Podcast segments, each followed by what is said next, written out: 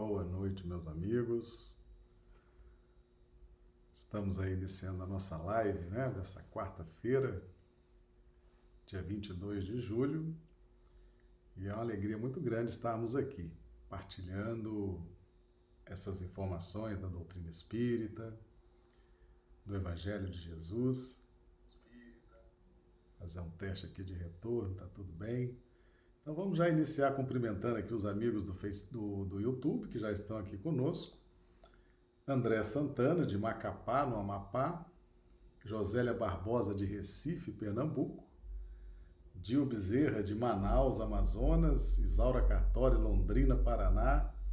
Eliette Santos, de Blumenau, Santa Catarina. Pessoal, já Sejam todos bem-vindos. Já coloquem aqui, por gentileza, como é que estão recebendo aí a imagem, o som.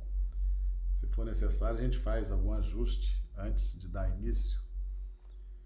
Os amigos também do Instagram, nosso, as nossas lives são, são transmitidas simultaneamente para YouTube, Facebook e Instagram, tá certo? Lembrando sempre que o material didático as transparências, as imagens vão para o YouTube. Junto com a imagem, o pessoal do Instagram, do Instagram e do Facebook assiste a nossa imagem, sem esse material didático. A Daniela Brandão, do Rio de Janeiro, chegando também, seja bem-vinda. Janara Késia, pelo Instagram, Janaína Palhares também, sejam bem-vindos. Então, som e imagem tudo ok, vamos, vamos dar início né, aos nossos trabalhos dessa noite. Hoje nós vamos falar sobre Espiritismo Consolador. Então nós vamos trazer algumas, algumas premissas, alguns fundamentos que fazem com que o Espiritismo seja efetivamente ou traga efetivamente essa feição de consolador. Em que sentido? No sentido de explicar no sentido de confortar a mente, de confortar as nossas indagações. Tá? A Heloísa Queiroz chegando também pelo Instagram, seja bem-vinda. Então, nós vamos trazer, estamos trazendo sempre para as nossas análises, essa questão de Paulo, Paulo, Romanos 12, 2. E não sejam conformados com este mundo, mas sede transformados pela renovação do vosso entendimento, para que experimenteis qual seja a boa, agradável e perfeita vontade de Deus. Veja bem, meus irmãos, essa questão nós temos sempre trabalhado esse texto de Paulo. Por quê? Porque o espiritismo, ele é necessariamente um processo de aclaramento do Evangelho de Jesus. Então, Espiritismo sem Evangelho não se concebe. O Espiritismo tem que estar ligado ao Evangelho. E ele se liga ao Evangelho trazendo detalhes do Evangelho, trazendo pormenores do Evangelho, trazendo explicações detalhadas. E para que isso? Para que possa haver a renovação do nosso entendimento, porque entendimento nós adquirimos no clima da lei de justiça, e esse entendimento nos acompanha para sempre. Agora nós vamos trabalhar a renovação desse entendimento. Então nós pudemos ver ontem, quando estudávamos a, questão de João Batista, né? Eu aproveito aqui para cumprimentar o Jairo Teixeira, nosso amigo chegando aqui também pelo Facebook, seja bem-vindo. A Mara Rodrigues, seja bem-vinda também, Mara Rodrigues. Então, meus amigos, Aldo Dedemo pelo Instagram. Então, nós precisamos renovar. Por que renovar? Porque nós saímos do clima do entendimento, completamos o clima do entendimento e agora vamos em busca da renovação desse entendimento. E ao entrar neste ambiente de renovação do entendimento, nós estamos pregando no deserto, como nós pudemos ver na live de ontem. João Batista, né, pregando no deserto. Então, o que, que significa pregar no deserto? Significa o clamor da nossa consciência. Nós estamos em busca da nossa evolução, não mais na pauta do entendimento no clima da lei de justiça, mas agora na pauta da expansão do amor, vivenciando o amor. Muitas vezes as, as pessoas uh, apresentam alguma dificuldade sobre a questão do amor, uh, e realmente, para que o amor se torne compreendido, foi que Kardec, por exemplo, estabeleceu que fora da caridade não há salvação. Então a caridade é um meio para que o amor se torne conhecido de todos. A caridade são, é um instrumento para que o amor seja compreendido, seja visto, seja percebido por todos, por nós todos. Por quê? Porque o amor ele é uma, um, uma ramificação, ele é um aperfeiçoamento, um desdobramento de algo que se iniciou lá atrás, que são os instintos. Então, o instinto, nós sentimos o instinto. Ninguém precisa, por exemplo, uh, dizer para você que você está com fome, você sente a fome. Você sente a necessidade de se hidratar? Você sente a necessidade de dormir? Isso tudo são os instintos que nos movimentam, essa dinâmica interna por dentro de nós, nos dizendo, nos dizendo, nos apontando, nos ajudando. E o amor é o instinto. Ele nasce nessa mesma linha do instinto conforme nos ensinou o Espírito Lázaro naquela mensagem maravilhosa que nós já mostramos aqui no Evangelho segundo o Espiritismo. Então, o amor, ele vai sendo sentido. O amor, por mais que nós queiramos teorizar, criar teses do que seja o amor, seria o mesmo que criar teses sobre o que seja o instinto. A Márcia Noemi chegando aqui também pelo Instagram. Seja bem-vinda, Márcia. Vamos dar mais uma passadinha no YouTube aqui, ver o pessoal que está chegando, né? Olha aí. Felipe de Plantão. Felipe de, aqui de Rio Branco, seja bem-vindo. A, Londrina, a Isaura de Londrina, Paraná. A, ok. A Daniela do Rio de Janeiro. A Márcia Helena Antão de Belo Horizonte. Muito bem. O Ranulfo Alves, Londrina, Paraná. A Daniela dizendo que adorou o horário novo, né? Nós também, viu, Daniela? Esse horário está muito bom. A Maria da Conceição de Rio Branco, a Luzenir de Chapada dos Guimarães, Mato Grosso, Ilse Bentes, Rio Branco, a Juceli de Rio Branco, Maria do Socorro Dávila também de Rio Branco. Sejam todos bem-vindos, amigos aqui do YouTube. Então, meus amigos, Ninguém consegue fazer uma, uma teorização do que seja o instinto. O instinto você sente. O amor é a mesma coisa, a gente sente o amor. Só que o amor é o ponto delicado do sentimento. E o sentimento, ele é um desdobramento dessa linha do instinto. Então, para que o amor se torne conhecido de todos, é que a caridade tem sido estimulada em todo o contexto do Espiritismo. E lembrando que hoje nós estamos falando sobre o Espiritismo Consolador. Então a caridade, a caridade é, vamos dizer assim, é a cara do Espiritismo. Fazer a caridade está muito relacionado ao Espiritismo. Por quê?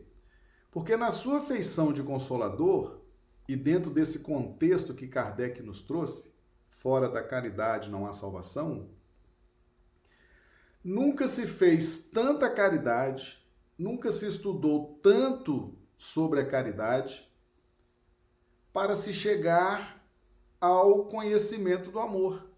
Porque a prática da caridade, conforme estabelecida, orientada no Evangelho segundo o Espiritismo, Na medida em que nós vamos fazendo a caridade, nós vamos fechando o circuito com forças muito sublimes e aquilo vai, aquilo vai, né? O circuito ele vai e volta, é um fluxo e refluxo. E nós começamos então a sentir as vibrações de gratidão, as vibrações de, de, de amor, as vibrações de fraternidade, e aquilo vai despertando o amor.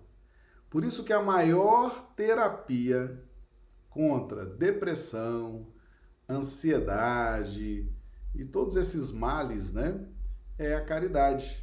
Porque através da caridade constante, essa caridade madura, essa caridade como estilo de vida, nós vamos exercitando o amor, que ainda é, é a, a, o amor como energia, como essência espiritual, ainda é muito desconhecido de muitos, de muitos. Né? Então, para que a gente possa operar a renovação do nosso entendimento e nos transformar, nós temos que nos valer desse grande amigo, dessa grande energia, dessa grande essência que se chama amor. E é por isso que Jesus veio.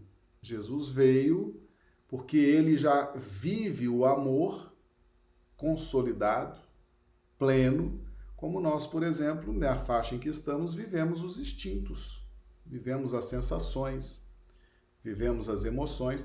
Jesus vive num grau muito elevado o amor.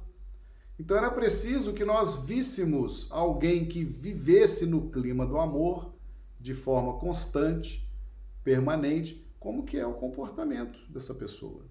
Como que são as palavras, como que são os gestos, então, ao visualizar Jesus, nós tivemos então a exemplificação ou o que o amor pode produzir na nossa evolução espiritual. Então, por isso que o espiritismo consolador, ele tem essa esse compromisso muito grande de fazer com que nós possamos conhecer, descobrir, aperfeiçoar o amor. Porque sem o amor, sem essa energia, nós não vamos conseguir uh, elevar a nossa vibração. Nós não vamos conseguir dar os passos que necessitamos na nossa evolução espiritual. Nós ainda somos muito instinto, ainda somos muito justiça, ainda somos muito razão, e isso definitivamente teve o seu tempo, teve a sua importância, mas agora nós precisamos trabalhar essa questão do amor, ok? Então Jesus personifica o amor e é em busca desse amor e tendo como instrumento revelador a caridade, ou um instrumento facilitador a caridade, nós então temos agora instrumentos para caminharmos com mais segurança na nossa evolução espiritual. Então, essa proposta de Paulo, ele nos diz: não sede conformados com este mundo, não sede conformados com o que já aprendemos na lei de justiça, né? mas vamos transformar porque o amor vai nos projetar a novos lances na evolução espiritual. Ok? Então, o Espiritismo entra com muita força com muita capacidade, com muita lucidez nesse processo do despertamento do amor. E outra coisa que é fundamental nesse processo de descobrimento do amor é a oração, a prece. Nós temos lá no livro Mecanismo da Mediunidade, no capítulo 25, a grandeza da oração. Observamos em todos os momentos da alma, seja no repouso ou na atividade, o reflexo condicionado, ou ação independente da vontade que se segue imediatamente a uma excitação externa, na base das operações da mente, objetivando esse ou aquele gênero de serviço.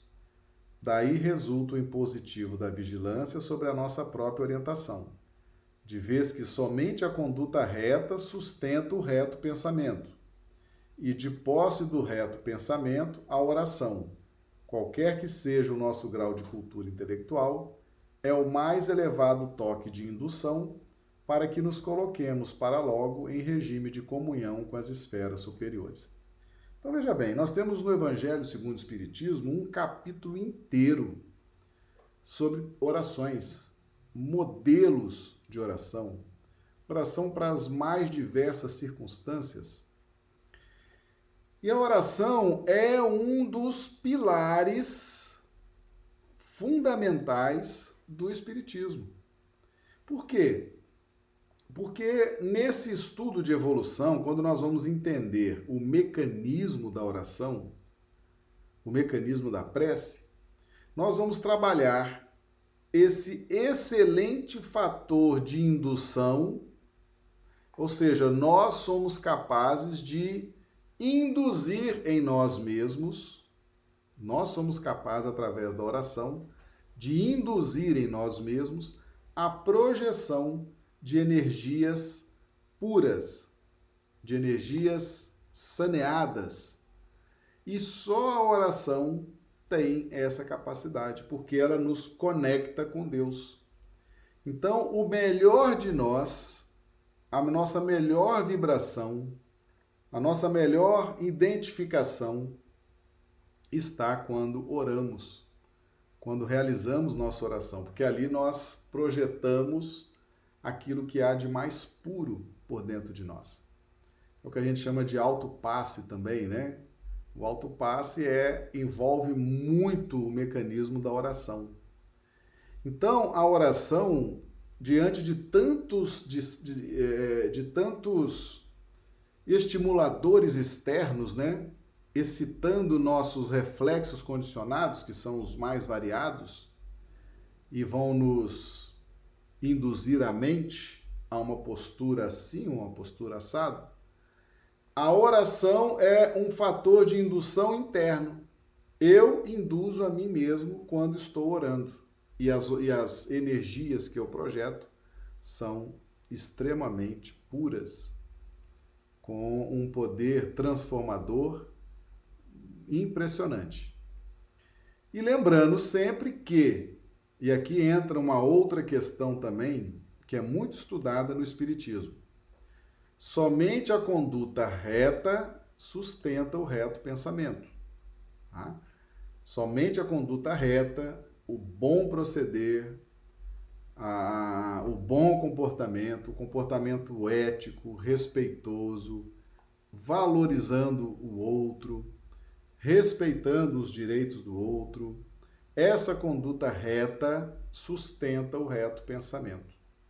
Conduta reta, reto pensamento, a oração se projeta com muito mais vigor.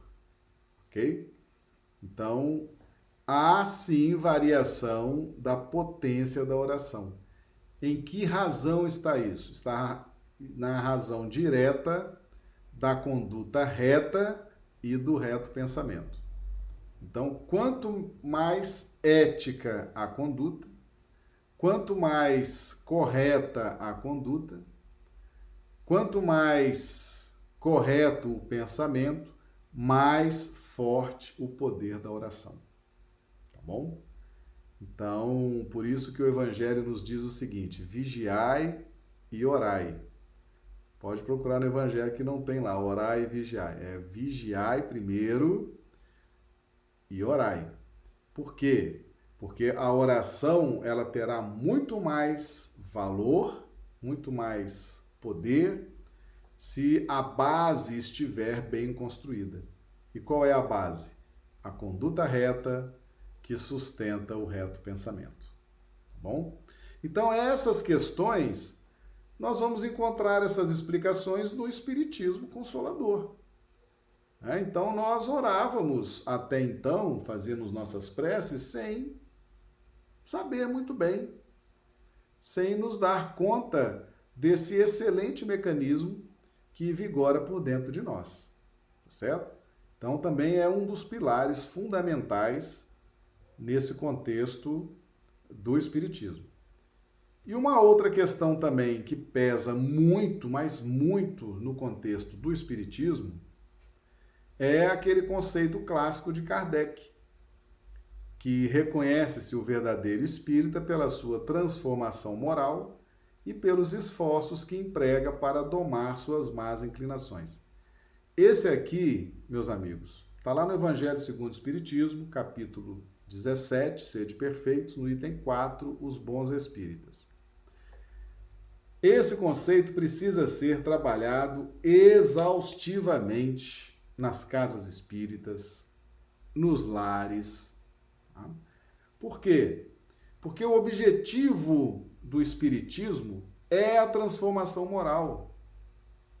É induzir a pessoa a se esforçar para domar suas más inclinações.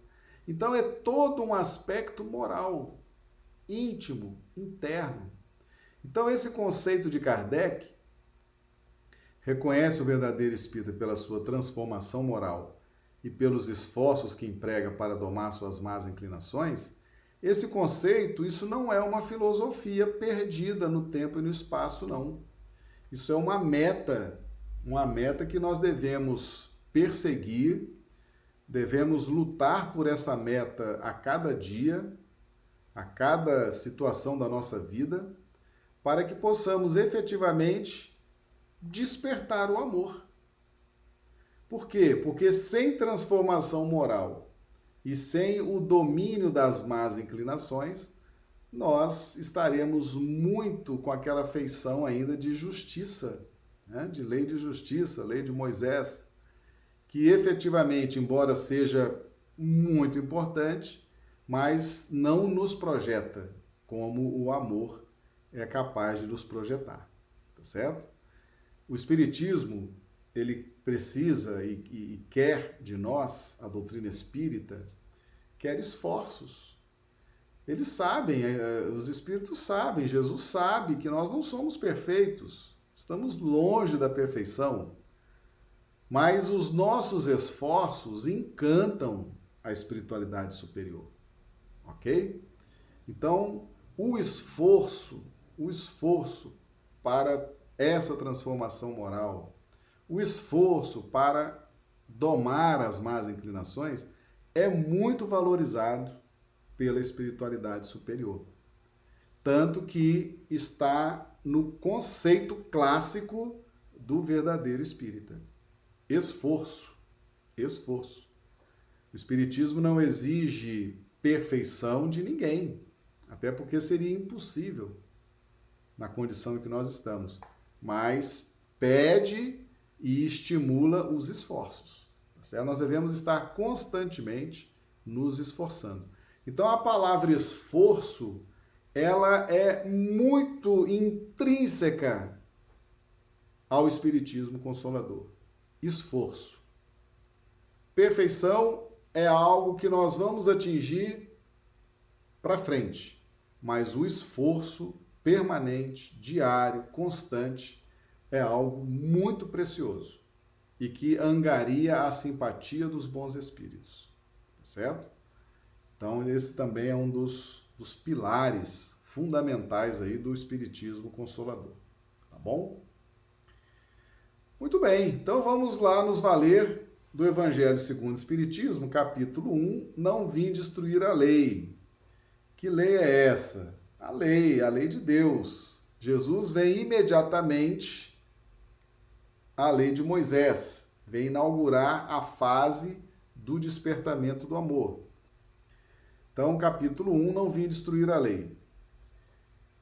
Jesus não veio destruir a lei, isto é, a lei de Deus, veio cumpri-la, isto é, desenvolvê-la, dar-lhe o verdadeiro sentido e adaptá-la ao grau de adiantamento dos homens. Por isso é que se nos depara nessa lei o princípio dos deveres para com Deus e para com o próximo, base da sua doutrina. Quanto às leis de Moisés, propriamente ditas, Velho Testamento, né, o Antigo Testamento, ele, Jesus, ao contrário, as modificou profundamente, quer na substância, quer na forma o pessoal vai, vai entender muito bem isso aqui agora. Chegando aqui também a Socorro Oliveira, né, pelo Instagram. Seja bem-vindo, Socorro. Ontem nós fizemos o estudo sobre João. É, anteontem nós fizemos o estudo sobre aquela mulher que foi trazida à presença de Jesus para apedrejamento. Então ele se inclina, coloca a mão né, e com o dedo ele escreve na terra. Aquilo ali é um símbolo, né, Jesus ter se inclinado, esticado a mão, escrito com o dedo na terra, é o símbolo das coisas materiais, das coisas terrenas, coisas nossas, aqui, espíritos terrenos. Então ele veio nos dizer o seguinte: esse problema que vocês estão me trazendo é uma questão terrena, é uma questão das leis dos homens, é uma questão das escrituras, do, dos códigos, das leis dos homens. E tudo que está escrito pelos homens, e aqui está dizendo, né, no Evangelho segundo o Espiritismo, Jesus modificou profundamente, quer na substância, quer na forma.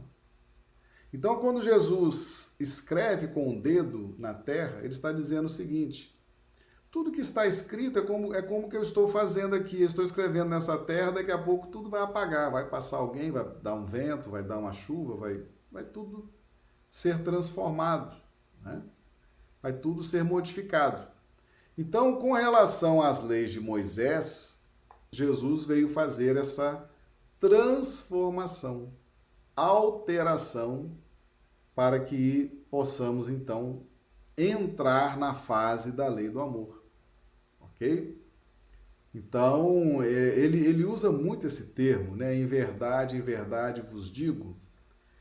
Ou então, ouviste o que foi dito aos antigos, eu, porém, vos digo. Né? Então, Jesus traça muito esse paralelo do Antigo Testamento com a sua proposta, que é o Evangelho, que é toda essa filosofia do amor, ele faz sempre esses links. Antes era assim, agora será de outra forma. Né? Então, ele muda completamente esse contexto. Por que, que ele muda esse contexto? Porque a lei de justiça, essa lei dura, essa lei de Moisés, ela teve a sua importância na nossa educação, éramos rudes, éramos grotescos, precisávamos de uma lei forte, precisávamos do temor das leis, precisávamos das consequências das leis para a nossa educação. Mas depois de um longo tempo sob esse clima, surge um novo clima. Graças a Deus, agora o clima da lei do amor. Então Jesus, ele faz questão de mostrar que o que estava escrito no Antigo Testamento seria agora é, seria feita uma releitura, uma transformação para que agora possa despertar o amor, que é o que nos interessa agora, da agora para frente, na nossa evolução espiritual. E as pessoas apegadas à justiça, né? à, à lei, à justiça, mesmo no clima da lei de amor, tem, tem pessoas apegadas. Elas estão já vivenciando a, a, o clima da lei de amor, mas muito apegadas à justiça. Né? Continuam vendo lá, ah, isso pode, então eu faço. Ah, isso não pode, então eu não faço. Na hora de fazer a caridade, por exemplo, a pessoa chega e fala: ah, Você quer fazer a caridade? Você molda a caridade, quem está na lei de justiça e vai executar a caridade, molda a caridade a, ao seu ponto de vista, às suas conveniências, né? Então, às vezes, chega uma pessoa perto da gente, com sede, a gente oferece pão. A pessoa fala: Não, pão eu não quero, não, estou satisfeito, estou, estou nutrido, eu, eu, eu quero água, estou com sede. Aí quem está na lei de justiça, está fazendo a caridade, procede assim: Não, mas toma o pão aqui, água, água não, não dou, não, mas pão, leva o pão. Percebe? Quem está apegado à lei de justiça, ao fazer a caridade, ele molda a caridade, né? Ele dá aquela envergada na caridade para se sentir bem, né? para se sentir confortável dentro das suas conveniências ainda primitivas, né? Então, até a caridade para quem está no clima da justiça, e essas pessoas que vivem no clima da lei de justiça são pessoas muito frias, muito mornas, né? Elas, né, o que está escrito aqui eu faço, o que não está escrito eu não faço, é aquela coisa morna, aquela coisa fria, aquela coisa sem graça, né? É com o amor que nós vamos dinamizar essas nossas condutas, esses nossos procedimentos. Então, com relação à lei de justiça, é, Jesus muda na substância e na forma. Por isso que o Espiritismo tem esse, essa feição, esse viés transformador, extremamente transformador. Né? Por exemplo, o próprio conceito do verdadeiro espírita é extremamente conservador, é, é transformador. Né? Reconhece o verdadeiro espírita pela sua transformação moral e pelos esforços que emprega para domar suas inclinações más. Ou seja, todo espírita tem suas más inclinações e precisa fazer sua transformação moral. Não é um conceito renovador, transformador? Porque nós passamos muito tempo é, sendo exigido pureza, sendo exigido é, perfeição. Né? Quem não for perfeito, quem não for puro, quem não for imaculado, quem não for, né? vai ser excluído, vai ser excluído da igreja, vai ser excomungado, vai ser excluído. Quem não tiver na perfeição vai ser excluído. E exclui mesmo. O Espiritismo ele tem essa feição acolhedora. Todos temos nossas más inclinações, todos precisamos realizar nossa transformação moral. Esse é um conceito, efetivamente, de inclusão. É um conceito é, renovador, transformador, diante de outros conceitos que nós já vimos e que existem por aí. Tá certo? Então, é o Espiritismo e Evangelho são essencialmente transformadores. Bom?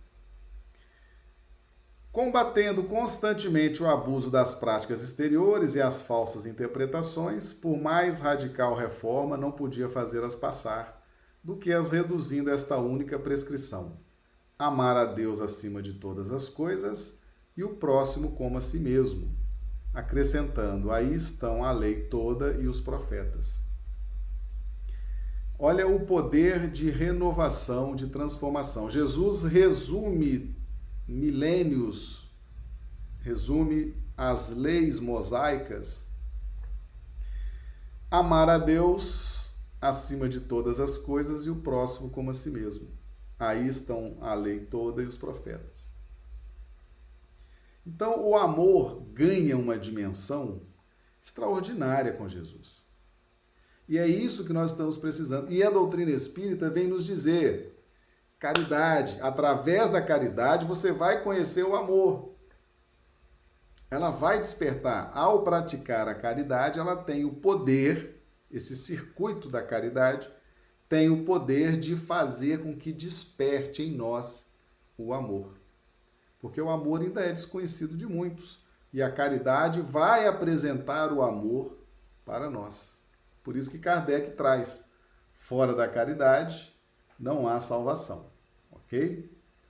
Muito bem, vamos ver aqui no pessoal se tem perguntas. Ah, aproveitar para cumprimentar aqui também a, a, Regina Teixeira de Rio Branco, a Risa Nery de Belo Horizonte, a Silvânia de Rio Branco, a Del Simone, a Maria de Lourdes de Santos, São Paulo, Ivonei de Camelo, Rio Branco, a Marli Pereira de Patos de Minas, Minas Gerais. A Josélia pergunta: O Espiritismo é também consolador porque traz uma melhor compreensão humana sobre o cosmos, sobre si mesmo e sobre o outro? Sim, Josélia. E mais embaixo ela pergunta: O Espiritismo substitui o conceito de pecado pela necessidade de boa conduta moral? Sim.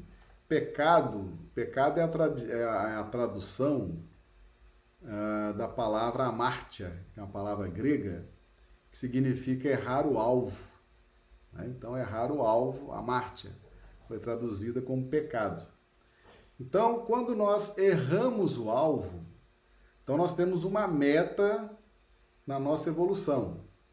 Temos um caminho, temos o caminho da paz, da harmonia, o caminho da felicidade, o caminho da evolução. Quando nós erramos esse caminho, é aí se encaixa o conceito de pecado.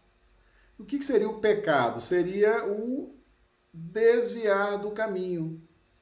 E como que a doutrina espírita trata isso? Né? Quando nós desviamos do nosso caminho e cometemos o pecado. É quando é tratada a questão da expiação. Né? Então, a expiação é esse processo de reeducação de todos nós que desviamos do alvo, desviamos da meta. Então, a expiação nos coloca novamente no caminho, através né, de dificuldades, de dores, de reflexões. Precisamos drenar, né, expurgar aquilo de nós. E aí, retomando o caminho, nós seguimos a nossa trajetória, tá certo? Então, o conceito de pecado, Josélia, ele prevalece em nós, nesse contexto do Espiritismo Consolador, mas ele é analisado dentro do conceito de expiação, certo? Então, aquele que pecou na linguagem do pecado é aquele que errou o alvo, errou o bom caminho, se desviou. E aí então tem o processo de correção através da expiação. E depois que ele expia, se corrige, se desperta, então ele entra num processo de provas novamente, né? Para poder caminhar sempre para frente e para o alto. Mas o Espiritismo traz também essa compreensão sobre o cosmos, sobre si mesmo, sobre o outro, e é extremamente consolador é, entender esse contexto, ok? Chegando aqui a Marlise Lourenço também, sejam bem-vindos. O Antônio Prado, Fernando Novelli aqui pelo Instagram. Sejam todos bem-vindos. Então, meus amigos, essa questão do Cristo, Evangelho e doutrina espírita. Não se concebe doutrina espírita sem a ligação com o Evangelho. Se você for numa casa espírita que só quer saber de doutrina espírita e nem olha para o Evangelho, não faz referência nenhuma com o Evangelho, a casa está precisando de ajuda tá certo? Aquela casa está precisando de ajuda. Doutrina espírita e evangelho de Jesus estão interligados na essência, tá certo? A doutrina espírita ela vem destrinchar, esmiuçar tudo aquilo que Jesus tinha trazido e agora a doutrina explica tudo isso para que a gente possa compreender, possa entender e efetivamente fazer valer essa expansão do amor por dentro de nós. Tá bom?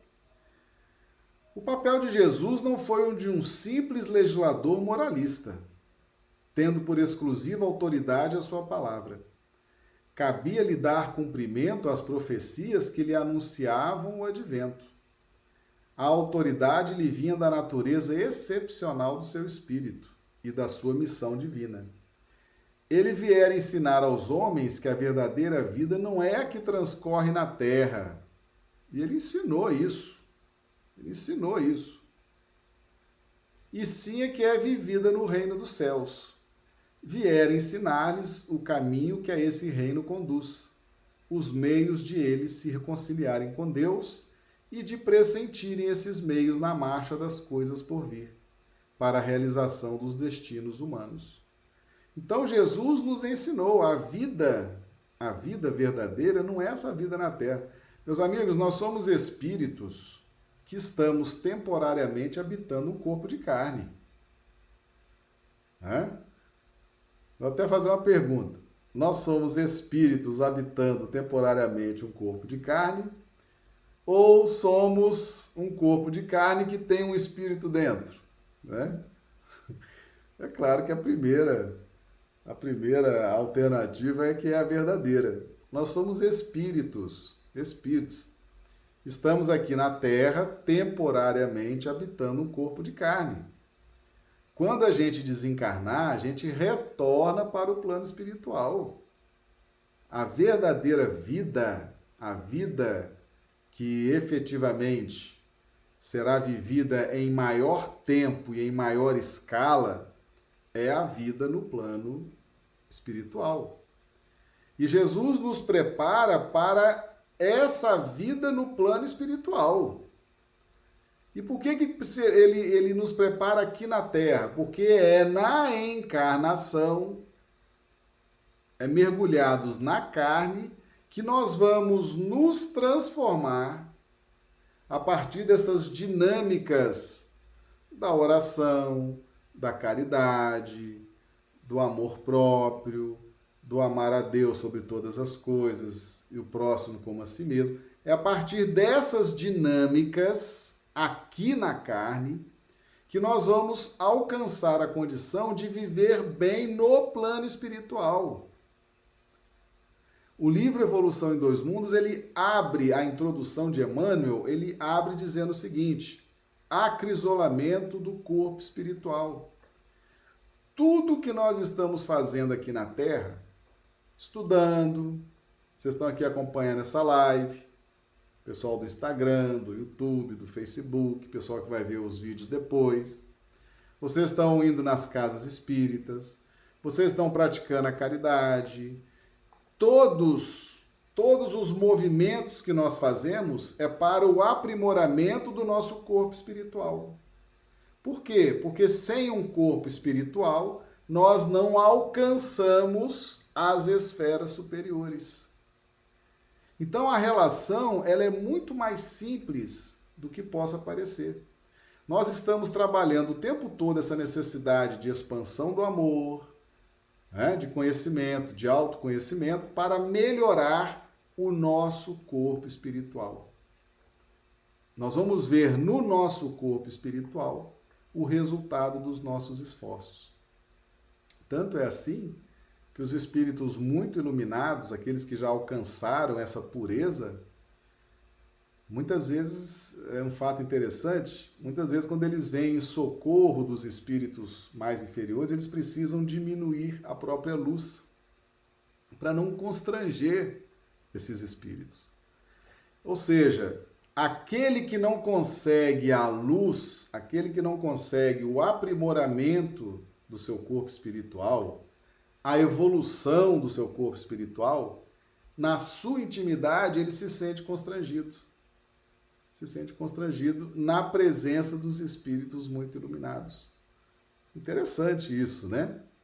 É por quê? Porque efetivamente a luz, a pureza, a luz, é o resultado matemático de quem se esforçou na sua evolução espiritual. E a luz é sinônimo de autoridade moral, é sinônimo de harmonia, é sinônimo de paz e é efetivamente um diferencial. Então, quando Jesus nos ensina que a verdadeira vida está no plano espiritual, ele está falando que nós aproveitemos a reencarnação para trabalhar tudo isso que ele está nos ensinando. Você se lembra que o espírito Antênio, ao orientar Alcione no livro Renúncia, no capítulo 1 do livro Renúncia, ele falou para todos esses problemas aqui da terra, essas dificuldades que nós temos, Jesus deixou preciosos ensinamentos no Evangelho. Então, ali no Evangelho e agora na doutrina espírita, nós temos preciosos ensinamentos para alcançar essa iluminação do corpo espiritual. Porque o corpo de carne não tem luz, não, meus amigos. O corpo de carne ele é é, ele abafa a luz, né? Nós estamos, às vezes, num, num local com muitas pessoas e você não sabe quem é quem naquele local, né? Tá todo mundo misturado, você não sabe quem é da luz, quem é das sombras. Entrando aqui o nosso amigo Matatias, né? O Marcos Tadeu, seja bem-vindo. Andressa Guiar também entrando, sejam bem-vindos aqui, pessoal do Instagram. Você não sabe quem é da luz, quem é espírito evoluído, quem é espírito iluminado, quem, quem não é, quem é das sombras, quem é das trevas. Tá todo mundo, a, o corpo de carne, ele abafa a luz. Você não consegue identificar. Aqui na Terra é o plano, somos regidos pela lei dos diferentes. Tá certo? Aqui está tudo misturado. Por isso que é, há muitos atritos e esses atritos são extremamente benéficos para a nossa evolução espiritual. Porque na hora que a gente desencarna, vai cada qual, vamos dizer assim, vai cada qual para o seu quadrado. Vai cada qual ficar na sua faixa evolutiva, aquilo que o seu corpo espiritual consegue absorver, consegue suportar. O espírito André Luiz foi fazer uma visita à mãe dele numa esfera superior e não suportou.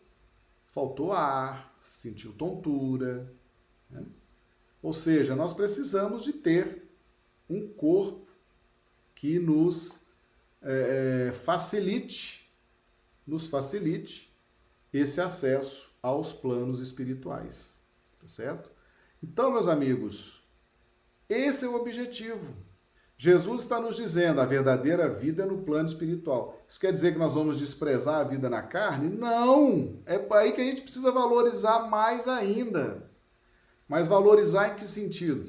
Aproveitar a encarnação para ir em busca dessa elevação através da aquisição do conhecimento, mudando as condutas, os comportamentos, né? mudando os nossos o nosso, nosso dia a dia, os nossos pensamentos. Lembrando que nós acabamos de apresentar aqui. A conduta reta sustenta o pensamento reto. E isso produz, no ato da oração, uma potência extraordinária, uma força muito grande. Né? Gente às vezes até fala, às vezes até alguém pede assim, ah, ora por mim, ora por mim. Às vezes aquela pessoa julga que o outro tem uma conduta mais reta, né? tem uma oração mais forte, uma oração mais poderosa. Né? E, mas realmente, quanto mais reta a conduta e reto o pensamento, mais a oração é sublime. Tá bom? Meus amigos, Espiritismo Consolador, ele traz todas essas características de consolo, mas nós precisamos assimilar todas elas. Tá? Josélia Barbosa, somos seres espirituais vivendo a experiência humana. Exatamente. Nós somos seres espirituais vivendo aqui na carne, porque Jesus nos ensinou. Ah, ninguém que subiu ao céu, né, desceu do céu. Ou seja, para subir ao céu, é preciso descer do céu, precisa encarnar. É na encarnação que nós vamos trabalhar o aprimoramento do corpo espiritual. você fala assim, mas Marcelo, nunca tinha ouvido falar isso. Aqui a gente trabalha o aprimoramento do corpo espiritual? Exatamente. É aqui. É aqui que nós trabalhamos o aprimoramento do corpo espiritual. É aqui que nós trabalhamos a nossa evolução espiritual. E vamos desfrutar depois, num grau de, de, de desfrutar muito mais abrangente do que o desfrutar que nós conhecemos aqui na Terra, vamos desfrutar desses esforços depois na vida espiritual com uma qualidade impressionante. Tá? Então, é aqui, meus amigos, por incrível que pareça, todos nós estamos aqui encarnados trabalhando a melhoria do nosso corpo espiritual para que possamos alcançar cada vez mais faixas mais sublimes na evolução espiritual, certo? E o espiritismo consolador vem reforçar essa questão, para que a gente não perca tempo, para que a gente efetivamente se concentre, não, perque, não, não percamos o foco, né? Dessa, desse trabalho que nos compete para que possamos seguir, seguir para frente e para o alto, tá bom? Então, doutrina espírita e evangelho de Jesus, ó, caminhando lado a lado.